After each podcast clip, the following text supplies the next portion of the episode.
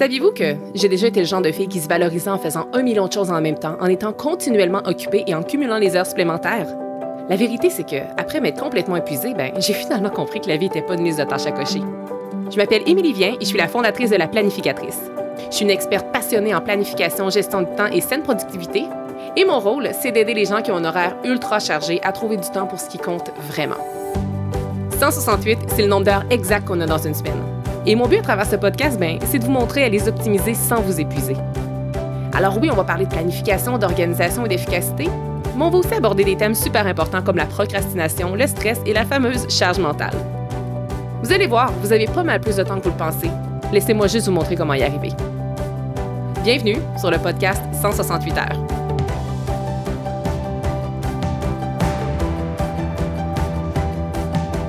Bienvenue sur l'épisode 13 du podcast 168 heures. Donc aujourd'hui, nous allons aborder un thème qui me tient tout particulièrement à cœur et si vous me connaissez déjà un peu, vous savez déjà pourquoi et si vous ne me connaissez pas, je vais vous expliquer un peu pourquoi.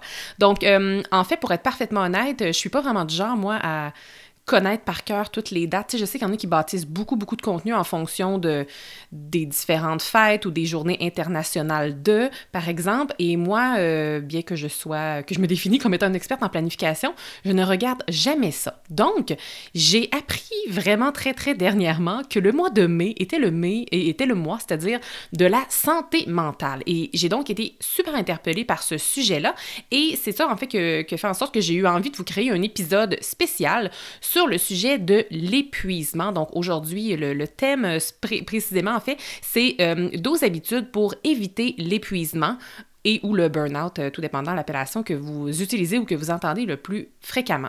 Donc, euh, ce n'était pas du tout planifié dans mon, dans mon calendrier de contenu que de vous parler de ça, mais quand j'ai vu que le mois de mai était le mois de la santé mentale, j'ai pas eu envie euh, de suivre mon planning, j'ai eu envie de faire un trou dans mon horaire justement pour vous parler de l'épuisement parce que j'ai vécu un très gros épuisement par le passé. J'en parle très ouvertement et je trouve ça important de parler de, cet de, de ce sujet-là, c'est-à-dire de façon ouverte et sans tabou parce que moi, il y a cinq ans, quand j'étais la tête vraiment dans mon épuisement, euh, j'aurais aimé ça, moi, avoir du contenu comme ça.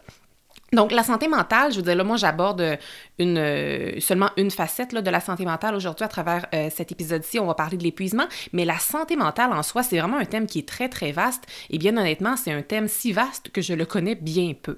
Par contre, je peux vous parler du volet de l'épuisement euh, professionnel et du burn-out parce que, comme je vous le disais, j'en ai vécu un il y a quelques années.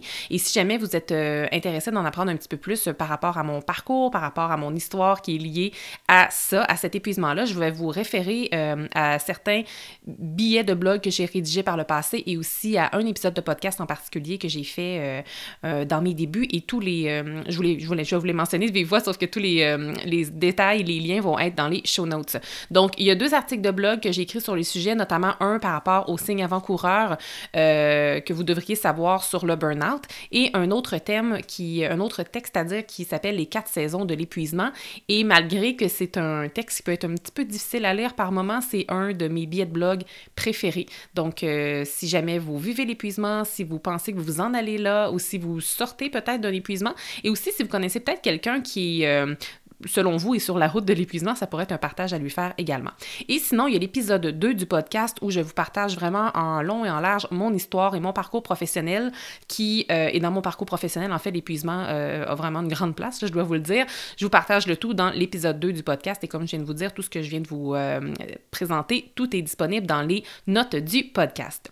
Donc, finalement, à travers l'épisode d'aujourd'hui, mon but, c'est vraiment pas de vous dire c'est quoi le burn-out, mais je veux vous proposer 12 habitudes qui ont le potentiel de vous éloigner de l'épuisement. Parce que, à mon avis, et je veux dire, euh, mon avis est personnel, mais je pense qu'avec euh, les différents articles qu'on voit sortir aux nouvelles et tout, euh, je pense que vous allez peut-être être, d'accord avec moi. Je vois un peu l'épuisement comme une épidémie du 21e siècle.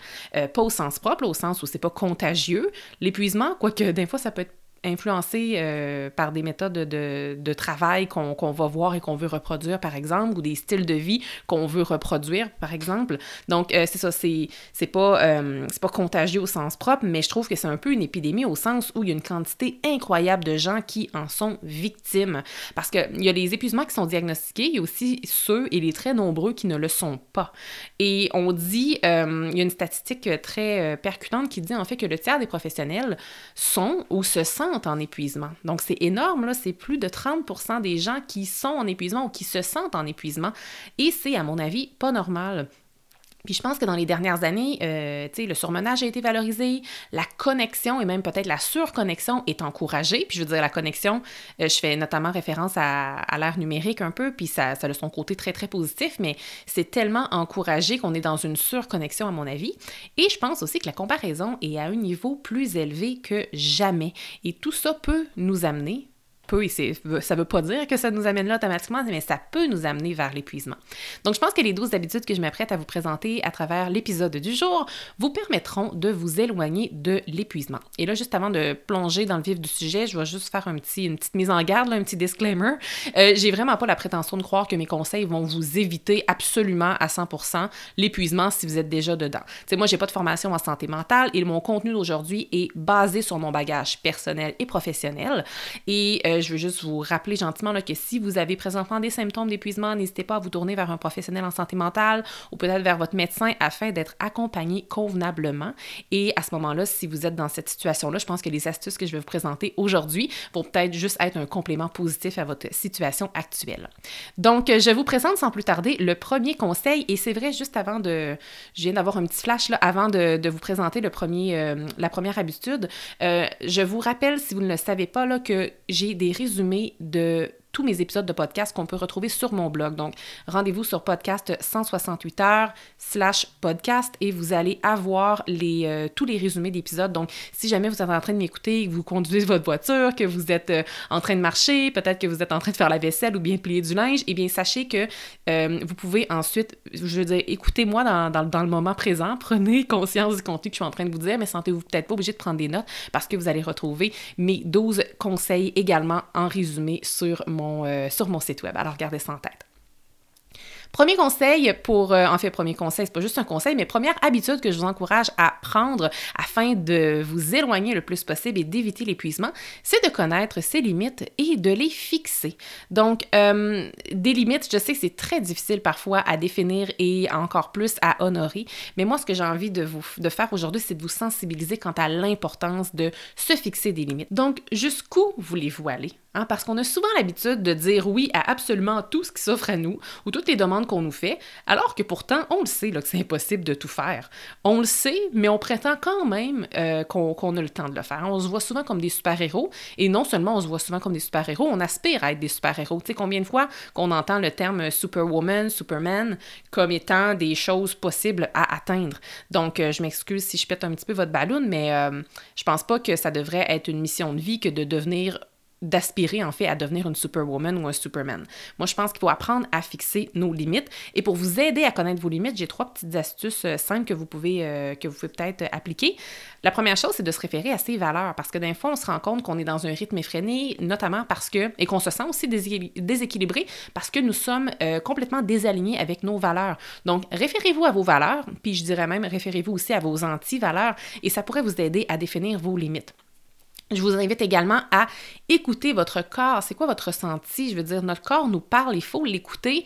Puis si vous ne l'écoutez pas, sachez que je vous comprends parce que moi, avant de tomber en épuisement, mon corps m'a parlé très très fort pendant trois ans et j'ai tourner le dos à tout ce que me disait mon corps pendant trois ans. Maintenant, euh, j'ai appris à faire confiance à mon corps et à écouter mon ressenti, mais tu sais, vous, si vous, c'est pas naturel pour vous, je vous encourage vraiment, vraiment à le faire parce que si vous écoutez votre corps, ça va vraiment vous aider à euh, fixer vos limites. Et euh, Écoutez aussi votre instinct. Là, si vous avez une petite voix à l'intérieur de vous qui vous dit Ah, ce projet-là, c'est trop. Si vous sentez en fait a quelque chose qui est trop, ben, allez pas prétendre que vous êtes faible si vous avez une petite voix qui vous dit ça, c'est parce que, en effet, c'est peut-être trop pour vous. Puis je pense que de définir ses limites, on a souvent peur d'avoir l'air faible hein, quand on fait ça. Mais définir ses limites, les affirmer, les protéger, puis les appliquer, tout ça, ça demande énormément de courage. Donc, si vous appliquez vos limites dans votre vie, vous êtes vraiment tout sauf faible. Alors, la première habitude à mettre en place pour s'éloigner et éviter le burn-out, c'est de connaître ses limites et de les fixer et aussi, ultimement, de les respecter. Deuxième conseil que je vous propose, c'est d'apprendre à dire non. Donc, euh, c'est simple, vous l'avez sans doute entendu des dizaines et des dizaines de fois, mais est-ce que vous l'appliquez vraiment? Puis je le sais que c'est difficile de dire non. Mais j'ai lu récemment quelque chose qui m'a vraiment parlé et c'est ceci. Ça disait non est une phrase complète. On n'a pas besoin de se justifier constamment lorsqu'on veut dire non. Non, c'est une phrase complète et non, c'est un droit. On n'est pas obligé de dire oui à tout, on a le droit de dire non. Et parce que, bon, aujourd'hui, j'ai appris à dire non et je vous dirais que à force de le faire, ça devient de plus en plus facile pour moi de le faire, mais il n'y a pas si longtemps, c'était pour moi un immense défi que de dire un petit nom. Donc, euh, je vous comprends si jamais vous n'êtes pas encore rendu là, mais je vais vous partager quelques petits trucs, des petites phrases toutes faites que vous pourriez utiliser si jamais vous ressentez le besoin de dire non, mais que vous n'êtes pas capable de le faire. Ça pourrait être de juste dire à quelqu'un lorsqu'une opportunité s'offre à nous, une demande ou quoi que ce soit, on pourrait juste dire, euh, parce que souvent on a l'habitude de répondre sur le champ, on pourrait dire, ben écoute, je regarde mon horaire et je te reviens et euh, ensuite revenir avec euh, un argument si vous en ressentez le besoin ou juste un non parce qu'on se rappelle que non, c'est une phrase complète. Deuxième petite phrase euh, que vous pouviez que vous pourriez peut-être utiliser, c'est ben je suis présentement en train de travailler sur un projet important, puis selon la personne à qui vous parlez, vous pourriez même dire c'est quoi le projet important sur lequel vous travaillez et de leur proposer de, de vous revenir dans peut-être je sais pas moi deux mois, trois mois, à l'été, à l'automne, à l'hiver, bref dans quelques mois quand même pour que vous n'ayez pas, vous, la pression euh, de, savoir que cette opportunité-là va revenir à vous, par exemple, dans deux semaines. Donc, de dire, euh, je sais pas, là, euh, moi j'avais lu cet exemple-là dans, dans un livre, puis cet auteur-là utilisait souvent cette phrase-là pour euh, dire non aux gens. Puis lui, il est souvent en rédaction de livre. Donc, il disait, ben écoute, je suis présentement dans la rédaction de tel livre, donc je n'ai pas le temps, j'accorde tout mon temps et mon énergie à ce projet-là, mais reviens-moi, par exemple, cet été. Donc, ça, ça peut être intéressant. Ensuite, euh, ça peut être aussi euh, une autre phrase à utiliser, ça peut être de dire, ben écoute, je ne peux pas, mais peut-être que telle ou telle personne ou bien que telle ou telle ressource pourrait t'aider. Donc, on dit un non, mais en même temps, on propose une solution, ce qui fait qu'on a peut-être moins l'impression de dire non. Donc, ça, je trouve que c'est une super belle astuce à utiliser pour vous aider à dire non.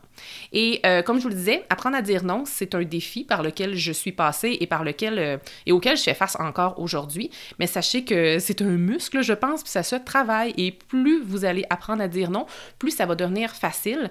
Et euh, pour conclure cette nouvelle habitude-là que je vous conseille à mettre en place pour vous éloigner de l'épuisement, je veux vous rappeler que lorsque vous dites non à quelque chose, parce qu'en fait, vous allez être capable de dire oui à autre chose, et peut-être que c'est à vous que vous allez être capable de dire oui.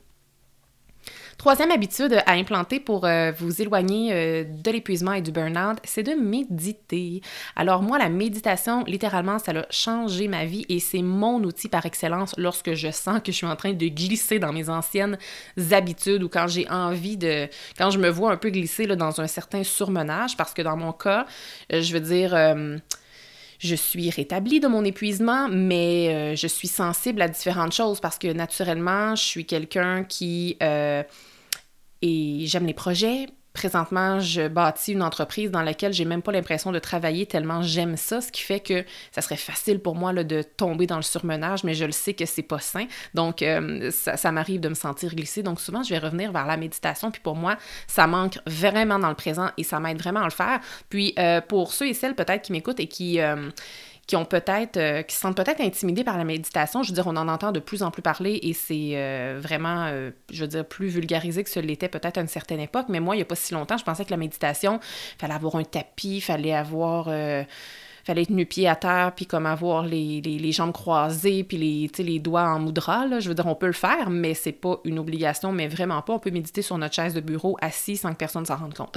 Donc, et ça n'a pas besoin d'être long aussi, parce que je croyais que la méditation, moi, qu'on allait chercher euh, la puissance de la méditation dans des méditations comme de une heure ou deux heures, mais tellement, mais tellement pas. Là. Dans le fond, la méditation, pour rendre ça le plus simple possible, si on se connecte au moment présent, et on se connecte euh, consciemment dans le moment présent et on se concentre sur notre respiration. Donc, à la base, c'est vraiment ça. C'est on va aller travailler un peu notre muscle de mental. Comme quelqu'un qui va aller au gym, il va aller travailler ses muscles physiques. Nous, on va aller travailler notre muscle mental. Mais c'est l'art, finalement, d'être consciemment dans le présent. Et c'est pas la longueur qui compte avec la méditation, mais c'est la constance. Donc, vaut mieux faire 5 euh, minutes de méditation par jour que, par exemple, 45 minutes aux deux semaines. Et, euh, je veux dire, la première fois que vous allez faire de la méditation, ça se peut que vous, ayez un certain bienfait de détente après, mais ça va être euh, à la, constance de la méditation dans laquelle vous allez vraiment voir la puissance. Et si jamais vous refusez de méditer parce que vous vous dites, ben moi je suis pas capable de méditer, mon esprit va à gauche et à droite, permettez-vous de persister un peu et, euh, et c'est normal, là, même les gens qui sont experts en méditation, puis moi je veux dire, je ne me considère vraiment pas comme experte en méditation, mais ça fait maintenant plusieurs années que je médite à tous les jours.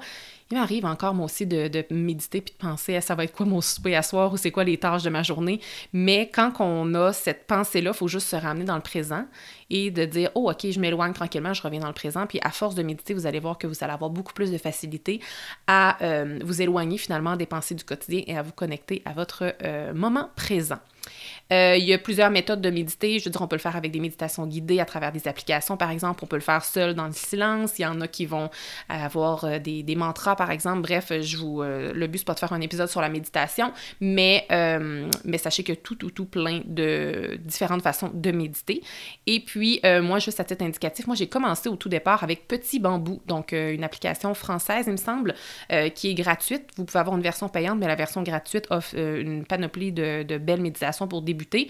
Et moi, ça commençait avec des petites méditations de 10 minutes. Il y avait même des fois des petites vidéos qui me permettaient de, de m'ancrer à ça. Donc, ça me permettait de rester connecté dans le moment présent plutôt que d'aller penser à qu'est-ce que j'allais souper, par exemple, ce soir. Donc, euh, voilà, c'était une application qui m'a vraiment aidé à commencer. Je ne l'utilise plus aujourd'hui, mais je vous la recommande si jamais la méditation est, une, est un, euh, quelque chose que vous ne pratiquez pas encore. Quatrième habitude à implanter pour s'éloigner de l'épuisement, c'est la déconnexion numérique.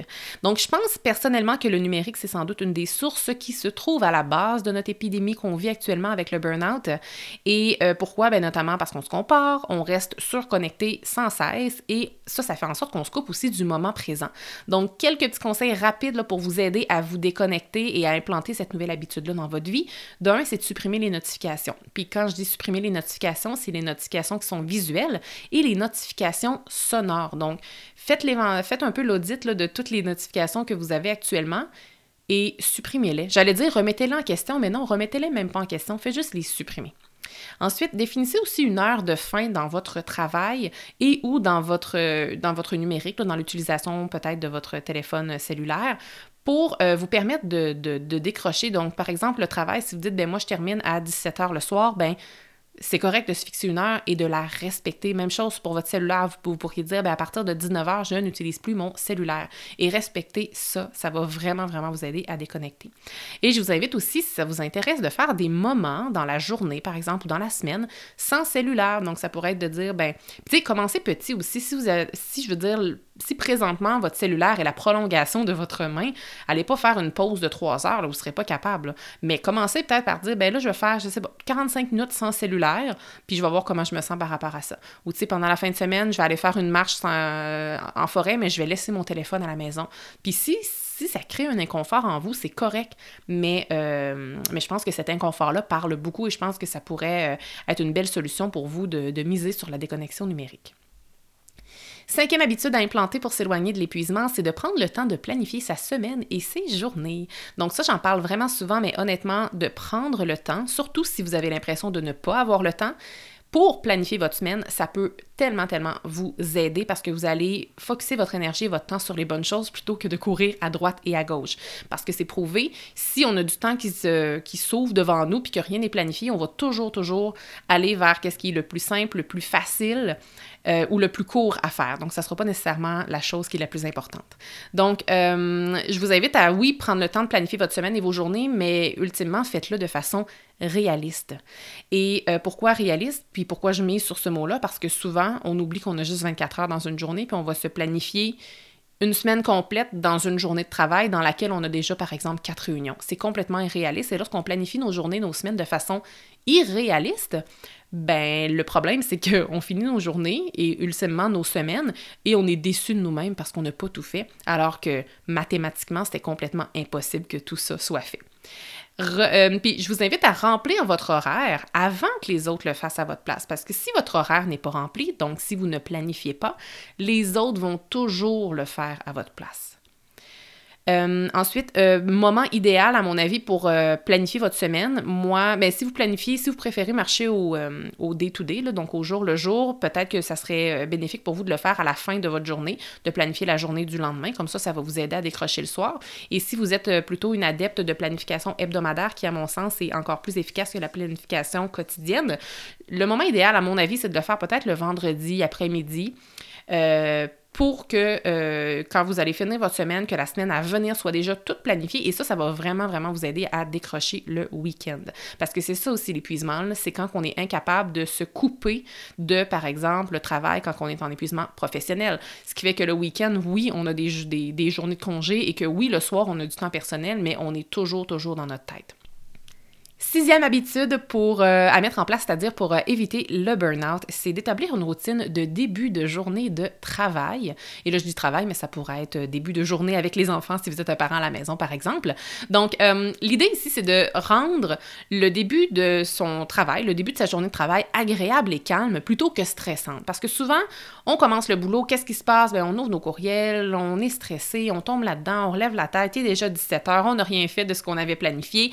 Donc, pour un peu sortir de ce de ce stress-là. Là, puis je, juste à vous l'expliquer, on dirait que j'ai déjà, euh, j'ai déjà, euh, euh, je me sens déjà comme stressée à l'intérieur de moi. Moi, je veux que vous misiez quelque chose sur le calme. Et qu'est-ce qui vous rend calme, vous? Est-ce que c'est de vous servir une tisane? Est-ce que c'est de prendre le temps d'aller vous faire un, café? Est-ce que c'est de mettre une musique douce? Est-ce que c'est d'allumer une chandelle? Bref, je ne sais pas, mais qu'est-ce qui vous fait du bien?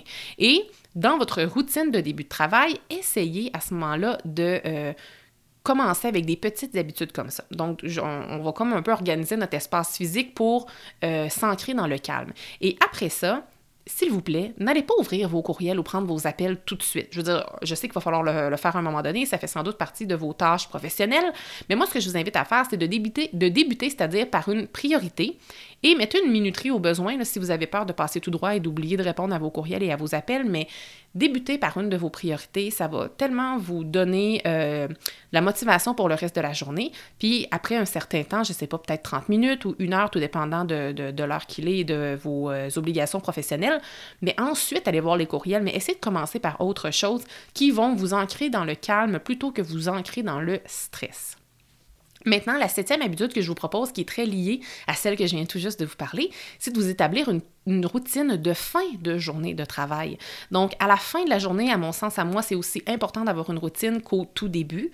Euh, pourquoi? Ben parce que la routine de fin de journée, c'est ça qui va un peu vous donner la permission de réellement fermer la boutique. Parce que quand on, on dirait que lorsqu'on n'a pas de routine euh, de fin de journée, on a toujours l'impression qu'il faut rester à on, qu'il faut toujours rester ouvert, que si les gens nous écrivent en soirée, il faut leur répondre. Donc, euh, moi, je vous invite à définir une petite série de tâches quelconques qui vont faire en sorte que tranquillement, votre cerveau va comprendre que vous êtes en fin de journée et ultimement à la fin que vous pouvez décrocher du boulot et passer à votre vie euh, personnelle. Donc, oui, dans la fin de la journée, vous pouvez inclure les courriels si vous, si vous, si vous devez le faire et si c'est nécessaire. Mais pourquoi ne pas intégrer, par exemple, euh, un, petit, euh, petit exercice qui va prendre trois minutes et demie de, journaling, par exemple? C'est quoi les trois wins, vos trois bons coups de la dernière journée? Puis on les écrit. C'est quoi votre grande priorité du lendemain? Donc, déjà un peu se visualiser la journée du lendemain pour voir, OK, ça va être quoi la, tâche que je vais attaquer demain quand je vais faire ma routine de début de journée, par exemple? Donc, euh, essayez de voir qu'est-ce qui pourrait bien coller à votre réalité professionnelle. Et puis, d'ailleurs, j'ai un super article sur les routines de début et de fin de journée qui est déjà sur mon blog, donc je vais mettre le lien dans les show notes, mais si jamais vous voulez avoir euh, plus de suggestions ou bien en apprendre davantage sur le principe, je vous invite à aller le lire. Maintenant, la huitième habitude pour éviter le burn-out et l'épuisement, c'est d'écrire, tout simplement. Donc, de faire du journaling. Donc, moi, je trouve que l'écriture, ça aide vraiment, vraiment à, euh, j'ai juste le terme anglophone, là, mais de processer nos, émotions ou bien les défis qu'on est en train de vivre. Puis moi, je trouve que ça nous permet de prendre du recul et euh, de revoir finalement la perspective des défis qu'on est en train de vivre. Puis personnellement, moi, quand je vis un défi professionnel, je me tourne toujours, toujours, toujours vers mon journal. Parfois, je vais le faire euh, la nuit, là, si je veux dire, je n'ai pas l'habitude de me réveiller de façon stressée avec un problème professionnel, mais tu sais, des fois, je me réveille la nuit, mettons, pour mon fils ou quoi que ce soit, puis là, je me rendors pas, ce qui fait que mon cerveau, mon petit hamster part. Donc, euh, dans ce temps-là, ben, je me lève et j'écris. Ou parfois, je peux vivre un stress dans la journée parce que je sais pas, je fais face à un défi, je trouve qu'il n'y a pas de solution. Je prends mon petit journal que j'ai affectueusement appelé mon journal d'entrepreneur. C'est une de mes coachs qui m'avait suggéré ça au début de mon parcours entrepreneurial et j'écris et à chaque fois que j'écris, je trouve toujours, toujours, toujours des solutions.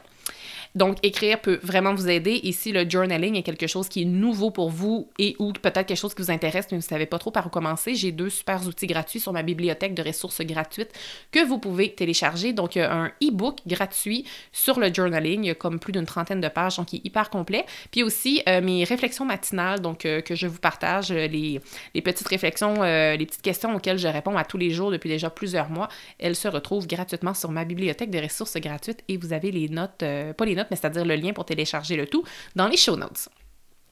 Maintenant, euh, neuvième habitude à mettre en place, c'est de prendre des pauses et de se reposer. Et ici, je tiens à vous préciser euh, que ne rien faire, contrairement à ce qu'on pourrait penser, c'est très productif. Pourquoi? Ben, ça nous permet de se régénérer et ultimement d'améliorer notre performance. Donc, c'est pas vrai qu'on est performant lorsqu'on est dans l'action. Ne rien faire, ça peut être ultra productif et souvent, ça peut être la chose même la plus productive à faire dans une journée. Puis, je veux dire, tu sais, les athlètes qui sont euh, beaucoup dans, dans l'exercice physique, ils font sans gêne, eux, de prendre des pauses. Puis, vous, même si vous ne travaillez peut-être pas physiquement, votre cerveau a aussi besoin d'une pause. Donc, euh, ne vous gênez pas pour euh, vous reposer et de prendre des, des pauses. Et aussi, les pauses, on a souvent le, fameux 15 minutes ou 30 minutes en tête, mais utilisez aussi les micro-pauses. Ça peut vraiment, vraiment vous aider. Donc, de prendre un petit 5 minutes par-ci, un petit 5 minutes par-là, ça peut être très, très, très bénéfique. Donc, euh, attendez pas d'avoir euh, une demi-heure devant vous pour vous arrêter. Vous avez besoin parfois juste de quelques minutes et ça va être suffisant pour vous régénérer et vous aider à mieux performer pour la suite. Dixième habitude, puis je pense que j'aurais dû la mettre en premier, je pense que c'est vraiment la plus importante pour euh, éviter l'épuisement, puis c'est de dormir. Et pour arriver à dormir lorsqu'on n'a pas le temps, parce que je sais qu'on est souvent là-dedans, ben il faut le prioriser. Puis pourquoi il faut le prioriser? Ben parce que dormir, c'est c'est essentiel à la survie. C'est essentiel à la survie. Ultimement, c'est aussi essentiel pour s'éloigner du burn-out. Puis là, je vais dire des, des phrases qu'on entend souvent et que je me suis moi-même dites à l'occasion. Euh, je dormirai quand je vais être morte. Dormir, c'est une perte de temps. Ça, je le disais souvent. Et, oh, puis une autre chose aussi que je me disais souvent, c'était même si je dors peu, je suis fonctionnelle. Ça, c'était et ce sont toutes des croyances limitantes et je suis certaine que vous en avez peut-être d'autres en tête, mais euh, c'est pas parce qu'on est capable de mettre un pied devant l'autre que nous sommes. Euh, tu sais, donc oui, peut-être qu'on est fonctionnel, peut-être que oui, on dort peut-être juste 4 heures ou 6 heures qu'on est capable d'avancer, mais on n'est pas, vu qu'on n'est pas pleinement reposé, on n'est vraiment pas au sommet de notre efficacité. Ce qui fait que tout va nous prendre plus de temps. Parce que quand on est reposé, les décisions sont toujours plus faciles à prendre, la résolution de problèmes est plus simple, notre jugement est meilleur, notre concentration est optimisée, etc. Ce qui fait que lorsqu'on est reposé, nous sommes une personne plus efficace. C'est important de prioriser le sommeil si vous voulez vous euh, éloigner de l'épuisement. Ensuite, onzième habitude à implanter euh, pour euh, vous éloigner justement du burn-out, c'est d'inclure à votre horaire des choses que vous voulez faire et pas juste des choses que vous devez faire. Parce que ça, je le dis souvent, ce qu'on veut faire et ce qu'on doit faire, c'est deux choses bien différentes. Et comme je le dis dans l'intro de mon podcast, euh, la vie, là, ça devrait pas être une liste de tâches à cocher. Tu sais, je veux dire, on est ici pour avoir du fun, donc c'est permis de vous planifier, même si vous avez un gros titre professionnel, même si vous êtes hyper occupé, ben c'est permis de planifier des tâches qui sont non urgentes à votre horaire pour donner finalement un sens à ce que vous faites. Parce que si vous faites juste répondre aux urgences, ben laissez-moi vous dire que vous êtes vraiment sur le highway vers le burn-out. Donc, euh, peut-être qu'il y a des périodes, des fois, dans votre profession où que, je sais pas, là, pendant un mois, il y a vraiment plein d'urgences, mais qu'après ça, vous allez pouvoir retomber dans les choses un peu plus plaisantes, puis c'est correct. Mais le danger, c'est que si ce, ce rush-là, si on veut, s'il est trop prolongé, et moi, dans mon ancien boulot, c'était ça, c'est comme s'il y avait jamais, jamais de, de période de répit. Donc euh, voilà, donc incluez des choses à votre horaire qui sont le fun, que vous avez envie de faire. Puis ça n'a pas besoin d'être 4 heures dans votre semaine, comme je le dis souvent, des fois c'est d'y aller avec des petits pas et ça peut être juste une demi-heure dans votre semaine de 40 heures par exemple qui va être dédiée à quelque chose que vous aimez, mais au moins cette petite demi-heure-là va vous procurer de l'énergie tout au long de la semaine. J'arrive maintenant au tout dernier conseil pour, euh, pour s'éloigner de l'épuisement. Donc, une habitude à implanter qui m'a, de mon côté, tellement, mais tellement aidé, c'est d'avoir une routine matinale. Et là, je fais vraiment référence à la routine lorsqu'on se lève le matin. Donc, de mon côté, la routine matinale a été un point tournant dans ma vie parce qu'elle m'a permis de me reconnecter à moi, de me lever pour moi et, ultimement, ça m'a donné la permission de faire ce que je voulais. Euh, je vous encourage fortement à trouver un moyen pour implanter une routine matinale dans votre vie, ça peut tellement, tellement vous aider euh, à vous éloigner de l'épuisement parce que vous allez vraiment travailler pour vous. C'est du temps pour vous, c'est de l'énergie que vous allez vous accorder en début de journée en plus, ce qui fait que vous allez comme commencer la journée avec un verre plein, ce qui fait que tout ce qui peut arriver après, je veux dire, pas que ce sera pas grave, mais tu sais, quand on commence avec un verre plein, là, c'est tellement plus facile de faire face à ce que la vie va nous envoyer après ça. Euh, si le sujet de la routine matinale vous intéresse, j'ai un super euh, épisode euh, sur le podcast, l'épisode 6, qui est un des épisodes d'ailleurs les plus écoutés, où je vous parle justement de pourquoi vous devriez implanter une routine matinale dans votre vie. Sinon, j'ai aussi deux très bons articles sur mon blog, un sur la puissance de la routine matinale et un autre sur le Miracle Morning. Donc, je ne le pratique plus à 100%, mais c'est vraiment ça, le Miracle Morning, cette pratique-là qui m'a aidé en fait à implanter une routine matinale dans ma vie. Donc euh, les liens pour euh, l'épisode de podcast et les deux billets de blog dont je viens euh, dont, de, dont je viens de faire mention sont dans les notes du podcast. Donc, c'est ce qui m'amène à la conclusion, puis ma conclusion qui est aussi bonifiée, si je peux dire, par un conseil bonus. Euh, donc, en fait, c'est ça, parce que l'épuisement, ça vient souvent avec une charge mentale surchargée ou bien une charge mentale qui est juste plus capable de rien absorber. Ben moi, ce que je vous recommande de faire, et j'ai un outil pour ça, c'est de faire un brain dump. Un brain dump, c'est quoi? Ben, c'est un vide-tête qui vous permet en quelque sorte de remettre votre charge mentale à zéro. Et personnellement, moi, j'utilise le brain dump à chaque semaine. Il s'agit en réalité euh, de ma toute première action, en fait, que je, fais lorsque je planifie ma semaine. Je commence toujours, toujours par le brain dump. Mais sachez qu'il est aussi possible d'utiliser le brain dump pour d'autres choses. Ça pourrait être d'utiliser le brain dump pour lister vos passions, lister ce qui vous procure du bonheur, lister, par exemple, les livres que vous aimeriez lire, ou bien lister ce que vous voulez de plus dans votre vie, ou bien ce que vous ne voulez plus dans votre vie. Donc, vous voyez, on peut utiliser le brain dump pour, euh, différentes, euh, pour différentes choses. Et en fait, à travers l'outil gratuit que j'offre, moi, j'ai différents modèles de random que vous pouvez utiliser vraiment comme vous le voulez. Puis ces modèles-là sont gratuits. Vous les retrouvez dans la bibliothèque de ressources gratuites. Donc, vous pouvez euh, retrouver le tout euh, sur euh, podcast168heures.com slash bibliothèque et également le lien se trouve dans les show notes. Et voilà, c'est ainsi que se conclut le 13e épisode du podcast 168 heures avec les 12 habitudes pour éviter l'épuisement.